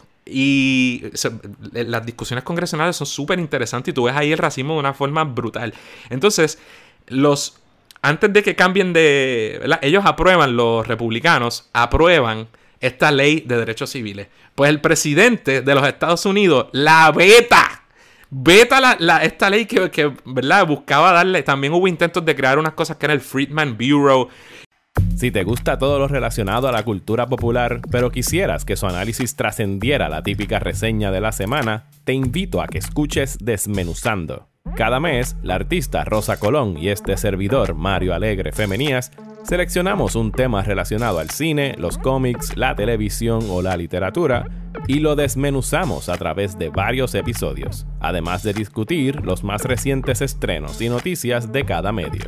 Suscríbete a Desmenuzando en tu app de podcast favorito. Y desde que se empezó a hacer legislación para darle un poco de oportunidad a, los negros, también luego de la guerra civil lo que se hizo fue que se les daba 40 eh, eh, acres and a mule, 40 acres y una mula. Por eso la compañía de producción de Spike Lee, el director, se llama 40 acres and a mule. Me estoy divagando por todos lados. El punto es que aprueban esa ley. El cabrón presidente la beta y el Congreso controlado por los republicanos se le va por encima al veto. Creo que es la primera vez que eso sucedía en la historia de los Estados Unidos. Y aprueban esa ley del Civil Rights Act. Y después viene el Tribunal de los Estados Unidos y la declara inconstitucional. O sea que miren lo difícil que, es esta lucha para algo que hoy parece tan fucking obvio. Por eso cuando usted ve a la gente protestando y digo, oye, que... Mira lo que tomaba tomar este tipo de decisiones. Y eso empezó, ¿verdad? Ya con esa decisión, y simplificando muchísimo la realidad de que hay mil decisiones, mil eventos fuera de estos que influyen. Eso empezó lo que la historia de Estados Unidos ha llamado, ¿verdad? El Jim Crow Era. ¿Quieres un poquito de... O sea, ¿puedes explicar un poquito de... Sí, pues esto es más o menos como de 1876 a 1965 y es, ¿verdad? Este, sigue más o menos el lenguaje de lo que había termina, determinado eh, la Corte Suprema de Estados Unidos en casos como el de los civil rights cases y demás, ¿verdad? Este, entonces, ¿qué pasa en esa era? Pues eh, varios estados eh, de los Estados Unidos promulgan en las legislaturas estatales blancas, demócratas en su mayoría, este, leyes que permitían este, la permitían, validaban, promulgaban la segregación racial en las instalaciones públicas bajo el lema y lo que se habla mucho de este, iguales pero separados, equal but separate. Separate, but equal, sí. Y se, se aplicaba pues, pues a la comunidad negra en los Estados Unidos este, y también a otros grupos este, étnicos que no fueran considerados blancos este, por el gobierno o por la, ¿verdad? por la sociedad de los Estados Unidos. Este, entonces ahí, ¿verdad? Vemos esta historia terrible de los Estados Unidos desde 1876 a 1965, donde ya estaba abolida la esclavitud, pero eh, se legalizó la segregación racial eh, ¿no? en diferentes estados alrededor de los Estados Unidos. Y el nombre Jim Crow era eh, Jim Crow me parece que era un personaje que hacía un actor blanco que se pintaba la cara de negro como en burla y en mofa, ¿verdad? A los, a los negros en aquel entonces. Sí, porque por, supuesto los, los, negros no podían actuar, no podían hacer nada. Y es súper interesante porque Jim Crow no existió. O sea, la gente, ah, el Jim Crow era, y tú pensarías que era un congresista o algo. No, no. Yo tuve muchas dudas sobre eso al principio. Está bien cabrón. Y, se, y vi un, después podemos compartir un video bien bueno que encontré sobre eso y de cómo, cómo el mismo nombre Jim Crow es una referencia racista, eh, desde el uso de Crow para referirse a negros, como todo, eh, ¿verdad? Y, que, y se le, e, esta es la era en que como, como, ¿verdad? El racismo en teoría, pues la esclavitud estaba abolida y todo lo demás. Pero empiezan a surgir el Ku Klux Klan, empiezan a surgir todo, ¿verdad? Estos grupos abiertos y, clandestinos para, ¿verdad? Que fomentaban la superioridad de la raza blanca y por supuesto, más, además, de la, además de la blancura, es el White Anglo-Saxon Protestant. Eh, ¿verdad? Surge todo eso. Hay mucho anticatolicismo también, hay de todo, eh, en contra de todo lo que no sea esa, esa mentalidad. Entonces, lo, empiezan a seguir estos black coats que tú acabas de describir, como se le llamaban a esas, esas leyes que tú describiste. O sea que la primera mitad del siglo XX fue una nueva etapa de racismo, eh, ¿verdad? Distinto, pero igual eh, en los Estados Unidos a raíz de todo lo que había sucedido. Entonces, Así es que llegamos a uno de los casos, otro de los casos más famosos en la historia de la Corte Suprema de los Estados Unidos, que es Plessy vs. Ferguson, que es de 1896, que la, mucha gente aquí dice que los casos, estos sí que eran los mismos jueces de los casos insulares, los mismos. Este, y que, y que mucha gente dice que los casos insulares, como Plessy vs. Ferguson, a mí siempre me ha parecido que es más Dred Scott, pero, eh, y que es la que dice, Plessy no era un caso de educación, uno lo confunde con educación por algo que va a pasar posteriormente, pero era un caso de segregación racial. Eh, como tú dijiste, los negros por un lado y los blancos por otro. Y el tribunal, la, la gente, mucha gente levantó lo obvio, argumentos que hoy día se sostienen, como que cabrón, déjate de mierda. todo el mundo sabe que esto es racismo, viola la cláusula de Equal Protection y las otras protecciones que, que se adoptaron luego de la guerra civil. Este, déjate de mierda. Y el tribunal resuelve que, y es donde se, se coin, donde surge, se cuña la, la, frase famosa de separate but equal, validando la segregación racial en los Estados Unidos por 50, 60 años. Que lo que dicen, mira, eh, no, no, está siendo discriminatorio porque es igual, lo, ¿verdad? Unos palos blancos. Ajá, tú tienes, ajá, no quiere decir que no puedas usar el tren, quiere decir que te vas a sentir en una, te vas a sentar en una parte y los blancos en otra. Lo que pasa es que en la realidad usualmente las facilidades en la mayor parte de los casos de, la, de los negros y las negras pues eran obviamente inferiores a, las facilidades verdad que tenían las personas blancas. La educación todo la guagua te, va, te vas para atrás este, hay eh, fotos hay muchas hay muchas fotos bien increíbles de eso y tú ves sea, por ejemplo, fuentes de, tomar agua y tú ves una fuente súper linda y moderna para los blancos y una justo al lado bien deteriorada pues para los negros. Y eso se veía, y eso por dar un ejemplo, ¿verdad? Tonto. Y por, y por hablar de la educación. Y no, y cuando tú lees las opiniones y te, te justifican cómo que es mejor para cada raza, porque imagínate, y el, y el, y el perjuicio que van a tener los niños y niñas cuando estén en la escuela y entonces se hagan eh, eh objeto de bullying. O sea, y fíjate que puede haber incluso de los grupos minoritarios marginados que, ¿verdad? Que, que, adopten este tipo de mentalidad. Esa es la vida y es la realidad. Como si en Puerto Rico no hubiera similistas y anexionistas y gente colonizada hasta el New. Eh, es que es parte de la mentalidad que te enseñan que creces con eso. No es tan fácil salirse de eso. Así que esa opinión eh, es una de las más famosas que ha dado el tribunal. Eh, y por supuesto, luego vamos a llegar a los casos que revierten todo esto oficialmente. Pero es la que también valida todo lo que discutimos del Jim Crow era.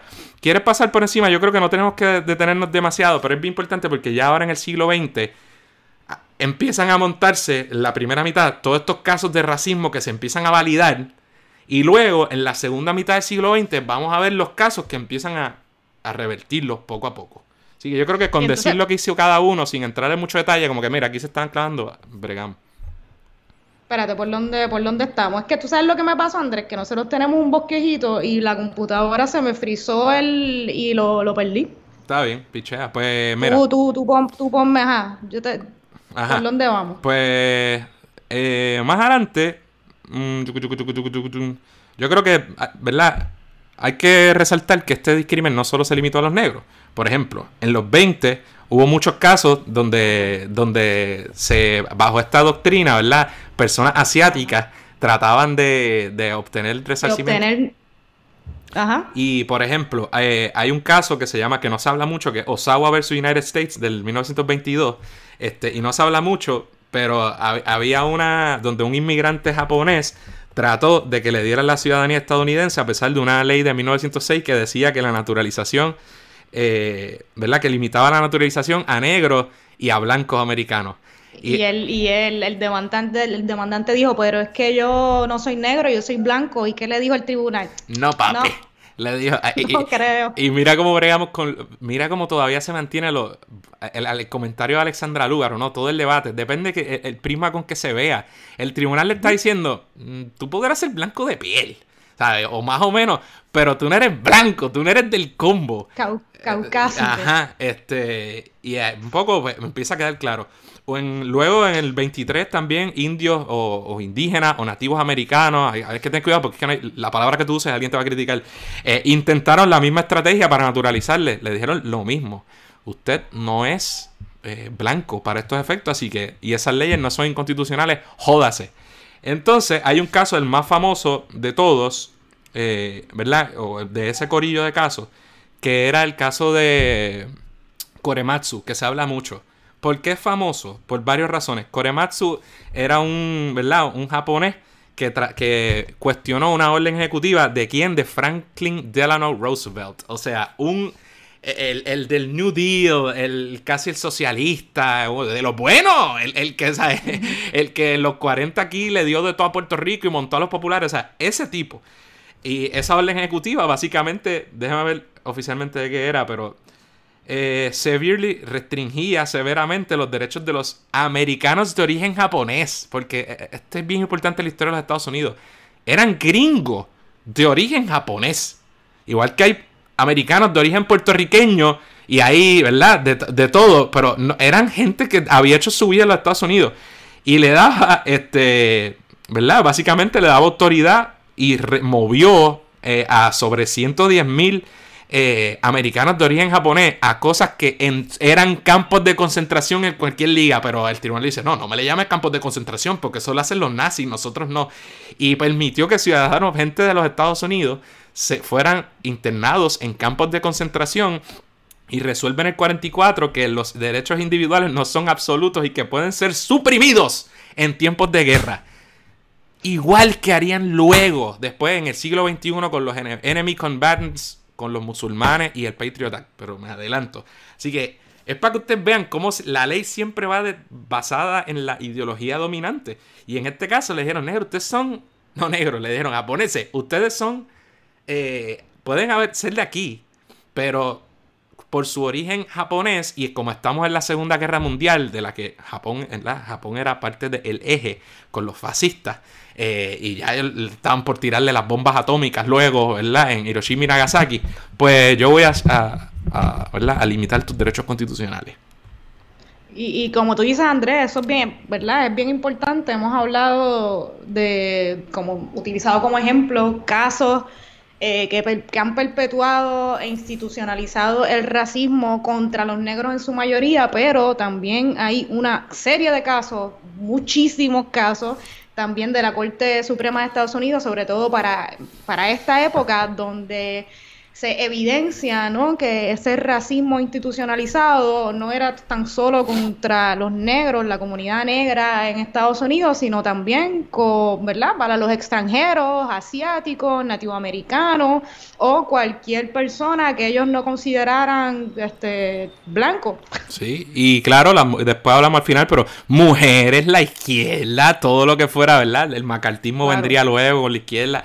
Pero nada, entonces ah, también había, se mantenían las leyes entonces que criminalizaban el matrimonio, como dijimos, este, y todo ese tipo de cosas. Todo eso estaba bien vigente. Entonces, le metemos a la, a la próxima etapa, a los derechos civiles. Pues después, ¿verdad? Saltamos, este, como decimos, eh, tenemos, no tenemos mucho tiempo, así que vamos a brincar y a y a dejar afuera muchas cosas, muchos datos importantes, pero pasamos a la época de la lucha de derechos civiles en Estados Unidos, 1900 aproximadamente 1954 al 68 y vemos cómo surgen eh, movimientos eh, de lucha social este, de los negros, ¿verdad? Empoderados, organizados política y socialmente en los Estados Unidos para combatir con esa segregación, eh, ese racismo que todavía era vigente y legalizado por la Corte Suprema y por distintas leyes a través de los Estados Unidos.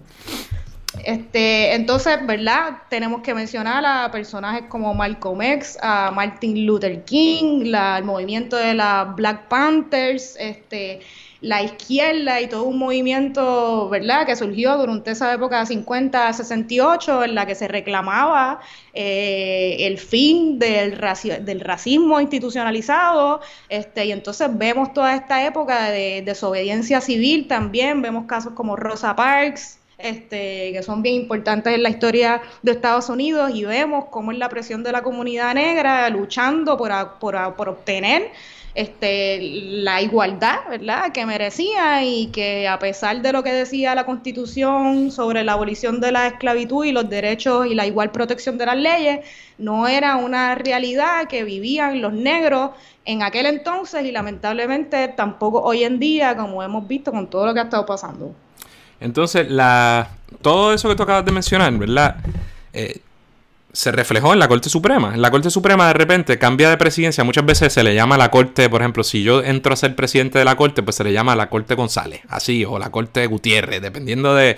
Entonces, para esa época entró un tipo que no se sabía, que yo no, me acuerdo con quién era que había trabajado en, California, eh, si había sido gobernador de California, no me acuerdo, pero era un tipo del que no se esperaba que fuera un, un tipo muy liberal o de avanzada que era Earl Warren. Y él entra a la corte y de repente para esa época empieza eh, lo que se conoce como la corte Warren. Y fue un cambio trascendental. Y entonces ahí es donde comienza la Corte Suprema de los Estados Unidos a revertir muchos de estos casos y a expandir los derechos individuales en todas las áreas.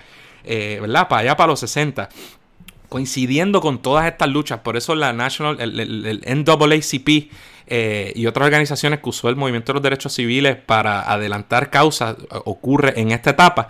Y, esa eh, corte liderada era, recuerden, la guerra de Vietnam, los asesinatos de, Ken, de, de, todo el mundo, de Kennedy, de, de, Martin Luther King, de Malcolm X. Sí, que, no solamente esta lucha de derechos civiles no, no es solamente tampoco de la comunidad negra o de los negros, sino también de de los hippies y la gente en contra de la guerra de Vietnam, de la violencia, de la intervención de Estados Unidos en otros países y demás. Claro, entonces, ¿verdad? Pues se empieza a revertir y para no aburrir demasiado, por ejemplo, un caso famoso que revirtió la, criminalización de las parejas del, de las parejas y del matrimonio interracial. Para colmo se llama Loving versus Virginia. Que eso tuvo que haber sido. eso tuvo que haber sido. Vamos a buscar. Se dieron cuenta de que la corte había cambiado y dijeron, cabrones, búsquense ahí alguien que de apellido. Porque para colmo es Loving. Y hay una película que pueden ver. Yo esperaba más de la película, pero está buena. Se llama Loving, Loving, creo que. Este, donde pueden se recoge todo ese asunto.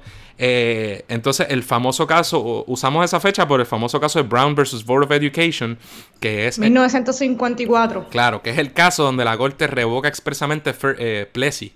Y dice, mira, ah. eh, o sea, vamos a dejarnos de cuenta. Toda esa doctrina de iguales pero separados. Sí, todo eso es totalmente bullshit, todos lo sabemos y revocan eh, esa, esa doctrina, ¿verdad? Entonces, déjame, estoy aquí haciendo cosas. Otra cosa, otro importante. Ok, entonces en el, en el 64, pues se aprueba uno de los grandes logros del Civil Rights Act que lo puso Lyndon Johnson, que a pesar de se muere Kennedy, Lyndon Johnson sigue la guerra de Vietnam, porque esta gente hace cosas liberales domésticamente, pero invade Cuba, o sea, no se me confunda nadie. Estos son los mismos cabrones que invaden Cuba, que se meten en Vietnam, Lyndon Johnson totalmente desprestigiado después por la guerra, pero él firmó una de las leyes más importantes de la historia de los Estados Unidos, que es el Civil Rights Act de 1954, que buscaba prohibir el discrimen en lugares de acomodo público que lo mismo que hace 100 años se había declarado inconstitucional, claro, la corte ha cambiado, Estados Unidos ha cambiado un poco, hay muchos riots por todos lados, eh, y, ¿verdad? y esa ley es una de las leyes más importantes. Que hace poco también esta corte le, declaró inconstitucional ciertas disposiciones de otra cosa, pero el punto es que prohibió, basado en el Commerce Clause, el discrimen racial en lugares de acomodo público, marcando ¿verdad? un hito, un momento eh, importante en, la, en esa lucha y en la historia de los Estados Unidos. Igualmente se aprobó el Voting Rights Act, perdóname, aquí fue que también se declaró inconstitucional hace poco, de 1965, o creo que hay otro que es el Housing Rights Act, todos ellos tratando de remediar eh, problemas de racismo institucional brutal. Y en cada una de estas etapas, incluso desde, desde el día en que se aprobaron las enmiendas o que se discutían las enmiendas, había blancos diciendo que eran leyes para favorecer a los negros. Y el, término de racismo a la inversa, damas y caballeros, voy a buscar el libro, surge desde el día en que se está discutiendo las enmiendas luego de la guerra civil. O sea, cabrones, acaban de abolir la esclavitud o ni siquiera lo han hecho. Y ya tú estás diciendo que cualquier medida que se tomara para remediar era favorecer a los negros. Para que ustedes escuchen que, se repiten los argumentos, son idénticos, hay que estudiar. Nada, sorry, sigue por ahí. Este, nada, que porque llegamos a, llegamos a la hora. Gacho, ya tenemos una hora y veinte. Está largo. pues nada, este, todo lo que ha pasado, este, hacemos el resumen del final o quieres añadir algo? No, o sea, luego de eso ciertamente la, ¿verdad? Los tribunales y la ley ha seguido tanto, por supuesto que toda la segregación y todo el problema de facto ha continuado, porque es que eso tú no lo cambias con una ley. Pero aún así, otras luchas, ¿verdad? Luego de todo esto, pues, por ejemplo, se ha trasladado el asunto racial, muchas veces se manifiesta en, la, lucha por el affirmative action, que a la derecha le ha molestado mucho. Pero fíjense, y uno siempre piensa en su era, coño, a lo mejor ahora hay que cambiarlo. Pero desde entonces se cuestionaba lo mismo, cuando el racismo era, o sea, todavía el mismo racismo, pero cuando era oficial. Eh, y siempre se ha ido, y se, se le ha ido quitando, ¿verdad? Fortaleza a la cuestión de la affirmative action, que no es más que dentro de la totalidad de otras circunstancias, considerar quizás eh, ¿verdad? El, hecho de que una persona es negra a la hora de admitir, ya sea eh, para, la hora de proveer eh, servicios públicos, mayormente en el, en, el, ámbito educativo, a nivel de educación superior, este, ahí se ha visto mucho también en los asuntos de, restricciones en la, en la compra de, de, de vivienda, se ha visto mucho también en el asunto del gerrymandering, que es que los gringos se pasan cambiando los distritos representativos y la, forma en que se demarca territorialmente eh, eh, Estados Unidos para efectos electorales. Y entonces los cabrones siempre son, ¿verdad? Tiran, este es el mapa, este es mi estado, cuadrado, pero, o un distrito. Pero aquí hay muchos negros, entonces yo tiro la línea de tal forma que diluyo y que los negros siempre son minoría. Entonces, de esta manera nunca llegan al poder. le quita poder a la comunidad negra, le quita poder de representación por las divisiones que, que hace el sistema electoral. Sí, lo mismo. Por ejemplo, entonces, pero hay veces que se hace bien raro y, por ejemplo, en Chicago, donde estaba Luis Gutiérrez, él nunca iba a perder ahí, pero era, tan, era un poco, ahora digo yo, al revés. Era porque la línea era como una serpiente. Es uno de los distritos más a lo loco. Es como una serpiente, no tiene ninguna lógica. Y ahí están todos los latinos. O sea, el hombre no pierde. ¿Verdad? Y, el tribunal, al día de hoy, la cosa es que se dice que el gerrymandering racial que ha marcado tanto Estados Unidos es inconstitucional. Pero el gerrymandering político se vale hoy día. O sea que si yo digo, no, no, es que yo lo hice para clavarme a los PNP, se vale. Pero si ah, pero si es a los negros, no. Así mismo es. Así mismo es.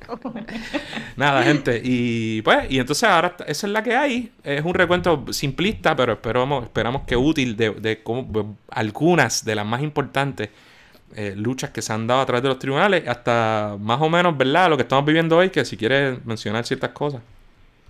Pues sí, este, lamentable. Digo, han cambiado muchas cosas. No podemos decir que que no se han alcanzado y se han logrado, ¿verdad? Este, grandes victorias, sobre todo la comunidad negra y ese movimiento de los derechos civiles en Estados Unidos, este, tuvo un impacto bien grande, lamentablemente.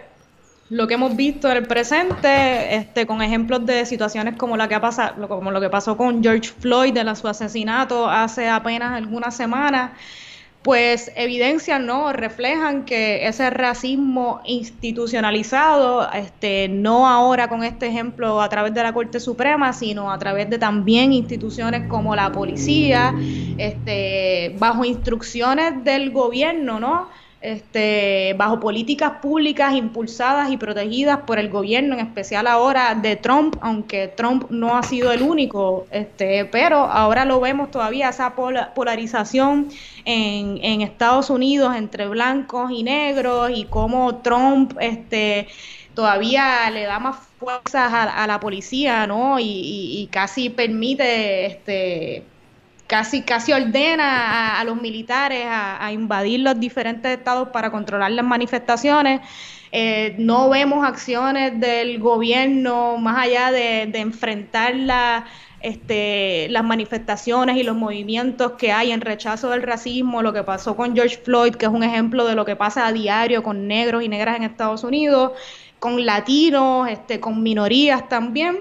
Eh, y lamentablemente, ¿verdad? No vemos que, vemos todo lo contrario, no vemos que el gobierno diga, haga un reconocimiento de cómo las instituciones del Estado perpetúan ese racismo, sino todo lo contrario, es una negación a reconocer ese racismo, lo que evita que de verdad se combata de una manera efectiva y vemos lo que ha pasado este, con movimientos como Black Lives Matter, y todo lo que está pasando en Estados Unidos, que como hablamos, yo creo que en el programa de Kika Estrada lo mencionamos, es triste, pero a la misma, es triste que, que, la, que la realidad sea esta y que tengamos una, una realidad racista y, y, que se perpetúa a través de instituciones gubernamentales. Pero a la vez, ¿verdad? Es bonito ver a la comunidad negra y a la comunidad en general en los Estados Unidos y en el mundo este, denunciando, creando conciencia y, dejándose sentir contra porque está bueno ya. Así mismo. Mira, la, la, las leyes, las instituciones, por supuesto, no son más que un reflejo de, la, de las mentalidades de cada momento y de las ideologías dominantes en cada momento. Eso es inevitable. Este, pero a su vez, o sea que no, tú no puedes, mediante leyes únicamente, eh, cambiar este tipo de mentalidades que lleva tantos años imperando en, casi todo el mundo, porque esto no es de lo estamos hablando de los Estados Unidos, porque es importante, porque está ocurriendo más en Estados Unidos, porque, porque es el país que nos domina por muchas razones. Pero por supuesto que esto va más allá de los Estados Unidos y se manifiesta de distintas formas, ¿no? Eh, y en otros lugares hay discrimen contra los negros, pero también hay discrimen contra los indígenas. Es una cuestión bien que opera de distintas maneras. Entonces, pero a su vez, cuando esas mentalidades se recogen en leyes y las, instituciones las oficializan, se perpetúan y se estereotipos y discrímenes que a su vez quizás las sociedades van cambiando, pero las leyes no se adecúan. Así que es una relación ahí simbiótica, era clase palabra. Este, y así opera, y por eso es importante entender cómo esta oficialización, porque si no, uno dice, ay, pero por un lado, este, la gente cree que esto sale de la nada o, que, o que esto es Trump. ¿verdad? O por qué, o por qué tanto énfasis en tal cosa, o no entienden políticas nuevas que tratan de remediar 400, 500 años de discrimen. Y dicen, ah, pero es que yo no te discriminé. Este, yo no, bueno, eh, pero es que a lo mejor tú no te estás dando cuenta de que tú empezaste, a, o sea, tú, tú estabas parado en tercera y anotaste y, te crees que estamos jugando el mismo juego.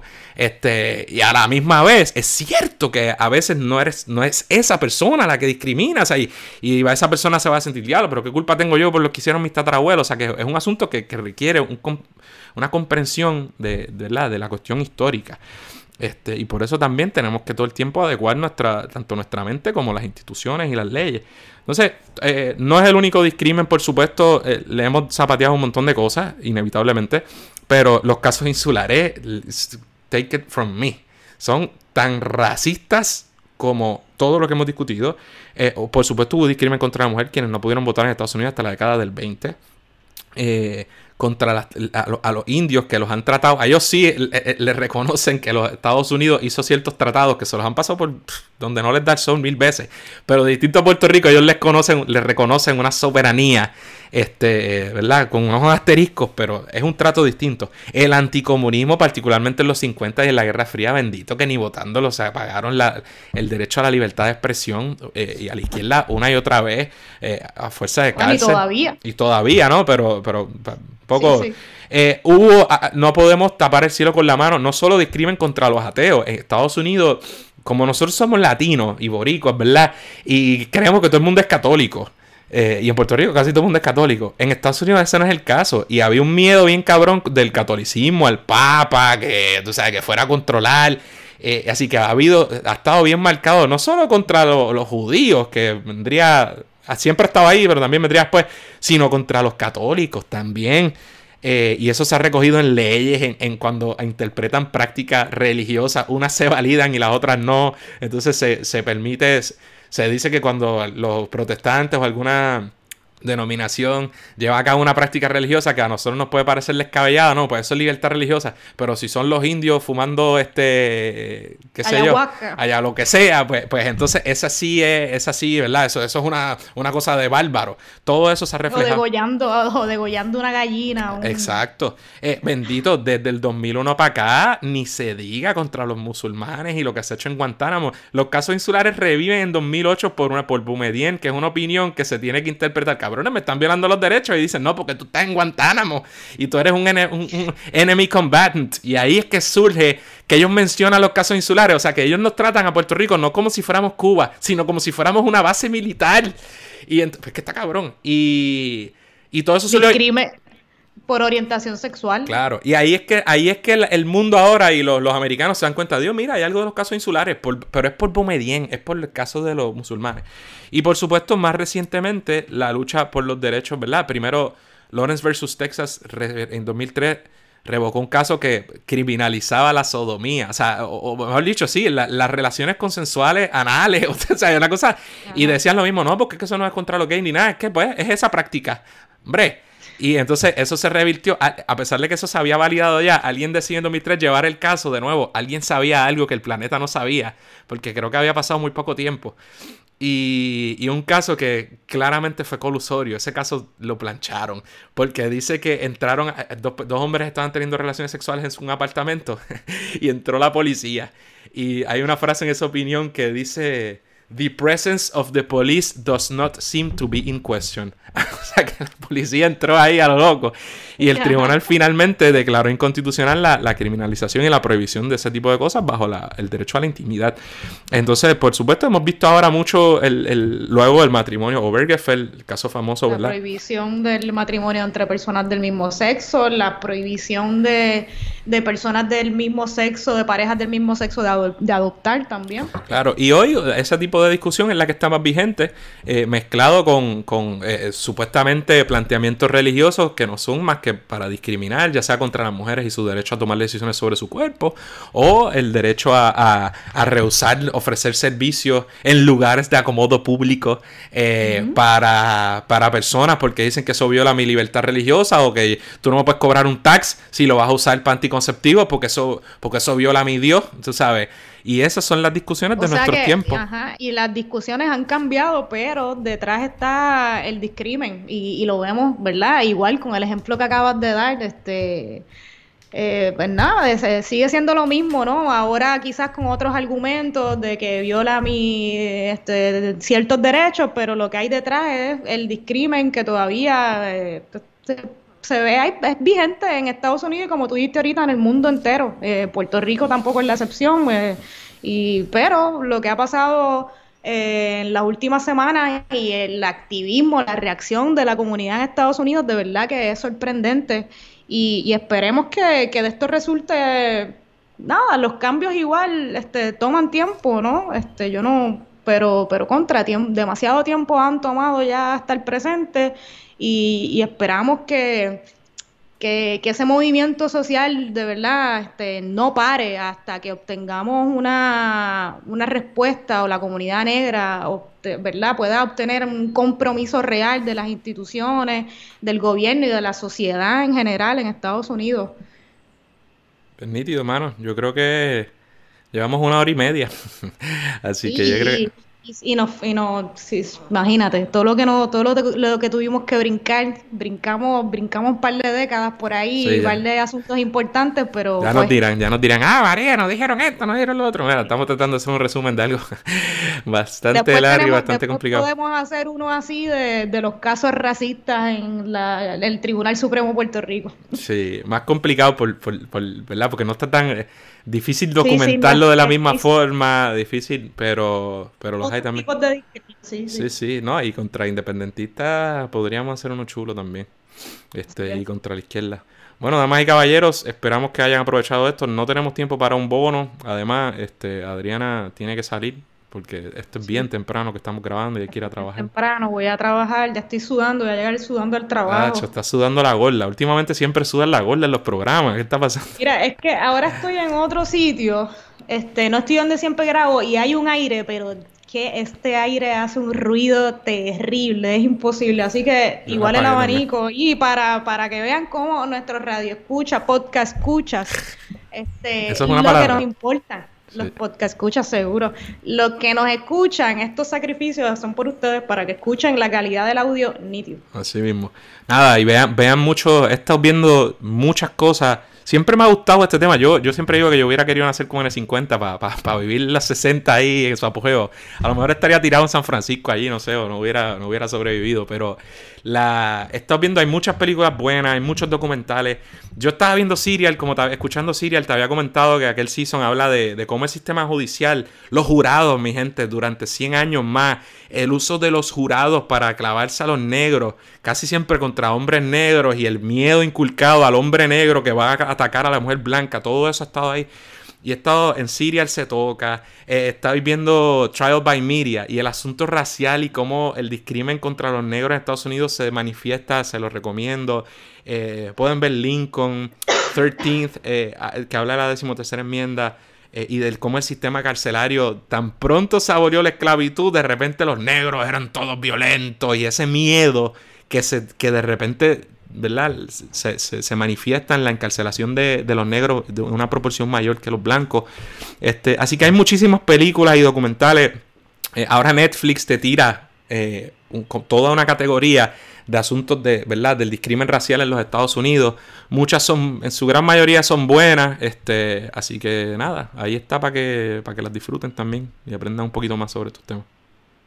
Y, y, para cerrar, la gente que nos está escuchando alrededor del mundo, en Puerto Rico, en Venezuela, en Estados Unidos, que sepan que la solidaridad de las puertorriqueñas, los puertorriqueños, los boricuas, los latinos con los negros en Estados Unidos y en el mundo, eh, ¿verdad? Tienen toda nuestra solidaridad y apoyo, este, igual que las minorías, los latinos y toda la gente que ha sido discriminada en Estados Unidos y en el mundo este, por, motivos más que injustos. Así que nuestra solidaridad siempre. De acuerdo.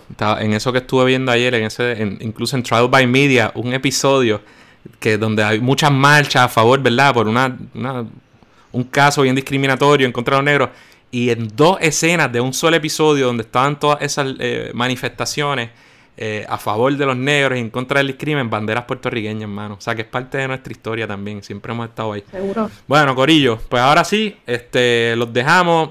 Hasta la próxima. Cuídense. Bye. Eso es todo por hoy. Esperamos que les haya gustado el programa. Recuerden suscribirse a Radio Independencia en su podcast favorito y YouTube. Y síganos en nuestras redes sociales para mantenerse al día sobre lo que pasa en Puerto Rico. Hasta la próxima.